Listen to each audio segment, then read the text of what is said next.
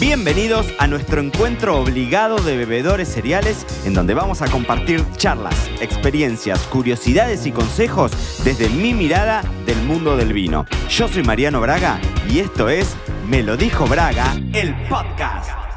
Estos son mis vinos favoritos del 2022. Uy, qué difícil hacer esta selección, queridos y estimadísimos bebedores cereales. Espero que estén muy bien y bienvenidos a un nuevo episodio de Me lo dijo Braga, el podcast.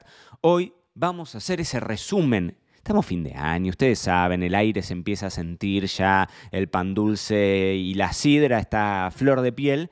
Y entonces es un buen momento de hacer unos balances. Y me puse a pensar, me puse a hacer como una especie de mm, raconto de aquellas etiquetas que he probado y que por algún motivo durante este último año, durante este 2022, se han destacado de alguna u otra forma. Es difícil siempre hacer una selección, ¿no? O sea, yo siempre le quito como mm, tensión al asunto diciendo que en definitiva terminan siendo el vino, no solamente es el vino, sino toda la situación que lo envuelve, con lo cual muchas, o en realidad yo hice una selección de cinco vinos, de cinco vinos que por algún motivo son como particulares, eh, porque en general están vinculados con algún momento que para mí fue importante del año, fue bonito y entonces eso a uno, si se quiere, también lo predispone a. Em, a mitad de año yo lancé mi guía digital de vinos argentinos. Ahí está lleno de vinos argentinos, así que en esta selección no vas a encontrar ningún vino argentino. Ya es una alerta spoiler. Si vos me estás escuchando desde Argentina y querías escuchar vinos argentinos, vas a decir, oh, chao, listo, apagame en este preciso momento. Pero si estás en otro lado o si estás en Argentina y tenés ganas de escucharme también, en este episodio te voy a contar esos que se destacaron, que por algún motivo tuvieron algo ahí que fue eh, particular. Y fue un año interesante porque fue un año sumamente intenso, la verdad. Este año, bueno, vengo de Argentina desde hace poquitito, estuve en Provine, en donde probé muchísimo, que es una de las ferias más grandes del mundo. Les diría que os hoy por hoy la feria más importante de vinos del mundo que se hace en Düsseldorf, en Alemania. Eh, bueno, en España hemos probado acá muchas cosas, aunque anduve mm, de visita por distintos lugares, no tanto como me hubiese gustado, pero se prueba mucho. Estuve en Marruecos que no he probado mucho, pero en Francia, en, en Alemania estuve un par de veces, en Bélgica, en Portugal, en Italia. Bueno, este año fue un año intenso, hubo mucho viaje también. Así que algunos de esos vinos recomendados quedan de estas anécdotas. El primero lo bebí el día de los enamorados. Miren, en, el fondo, ustedes me verán como una piedra, pero no, en el fondo soy un tipo tierno. Y el 14 de febrero, bien digo, del año pasado, em, en un restaurante acá de, Marbella que se llama Contracata, bien digo, Contracata, eh, tomé un clásico que es el Tondonia Rosado 2010. 2010, digo, la añada es, mm, en, ustedes me dirán, quizás en rosado, mm, añada vieja, en rosado, uno siempre le intenta escapar y demás. Puntualmente, Tondonia, Viña Tondonia es una, eh, es una bodega que se ha hecho que tiene vinos que son relativamente posibles de comprar, estos Viña Tondonia, son relativamente posibles de comprar a nivel económico, pero tanto el blanco como el rosado se han eh, transformado en vinos de culto. Ya hace un par de semanas en nuestro boletín serial, que si no estás suscripto al boletín serial, deberías suscribirte al boletín serial y te voy a dejar acá abajo el link para que te, para que te suscribas, que es nuestro newsletter, nuestra newsletter que mandamos todos los jueves. Y contaba esto, ¿no? De los vinos que por algún motivo y por algún factor X, porque no hay una explicación que sea lógica, porque hay mucho vino rico, tiene que haber algo mucho más allá de eso, se transforman en estos vinos de culto por los que uno tiene que hacer cola para comprarlos y quizás tenés listas de esperas infinitas, ¿no? Bueno, quizás con el Tondonia blanco y el rosado en menor medida, pero con el blanco sin duda se, ha transformado en uno de estos. Ese fue uno de los, de los grandes vinos, eh, sobre todo porque en rosado yo siempre soy un defensor de la, de la juventud y demás y encontrar un rosado bien armadito eh, después de 12 años y que esté todavía súper vibrante y la verdad que con un rosado de estilo bien, sumamente eh, icónico, ¿no? Porque Tondonia tiene ese estilo muy tradicional, muy, muy, sí, muy icónico de la zona, ¿no? De Rioja, o sea, son vinos que se, se producen de la misma manera año tras año, entonces tienen místicas fantásticas.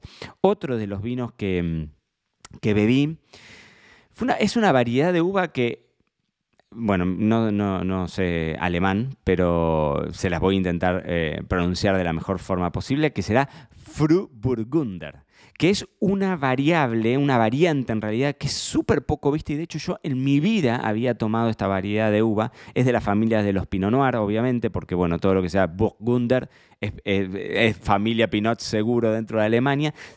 La, variedad de uva, por si la quieren googlear, es Fru, F-R-U con diéresis, H, Fru Burgunder.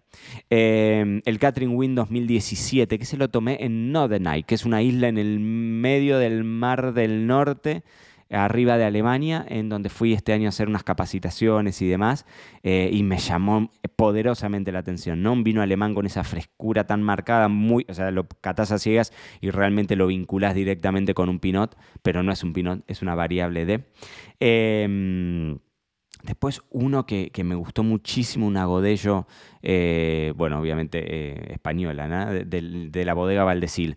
Eh, y se llamaba, no me acuerdo la añada, pero era el Valdesil o Chao, que realmente me, me pareció un... A mí me gusta mucho me está gustando mucho, ya se los conté en algunos de estos episodios, estoy muy enganchado con las Godello, me parece una variedad de uva sumamente interesante y, eh, y hay como un perfil raro porque el mundo de los tintos va hacia los vinos livianos, hacia los tintos livianos y el mundo de los blancos va hacia los blancos gordos, ¿no? Es como algo medio raro. Y la Godello tiene un poco de eso, pero por el otro lado son variedades de uva plantadas en zonas que tienden a, a ser un poco más frescas, así que la verdad es que eh, todo el godello que he probado en el último tiempo eh, me, parece, me parece una cosa descomunal.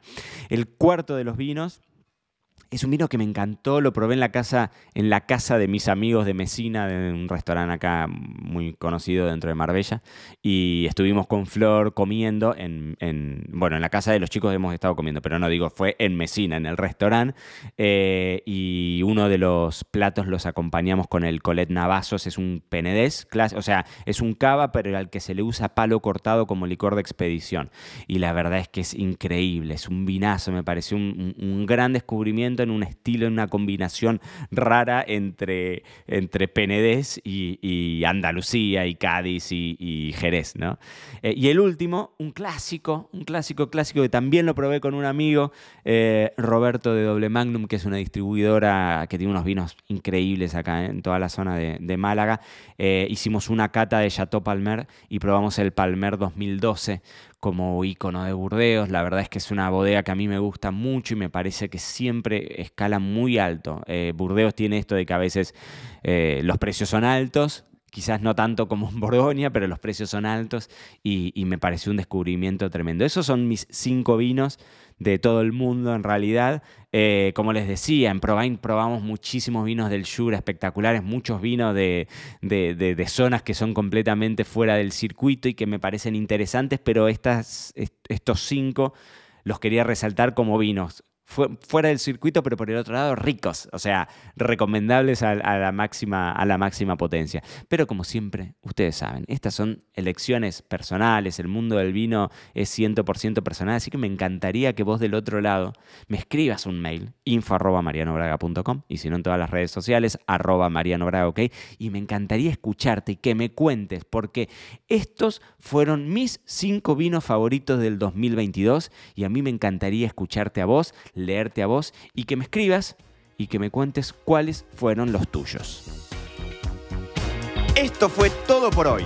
No te olvides suscribirte para no perderte nada y que sigamos construyendo juntos la mayor comunidad de bebedores cereales de habla hispana. Acá te espero en un próximo episodio.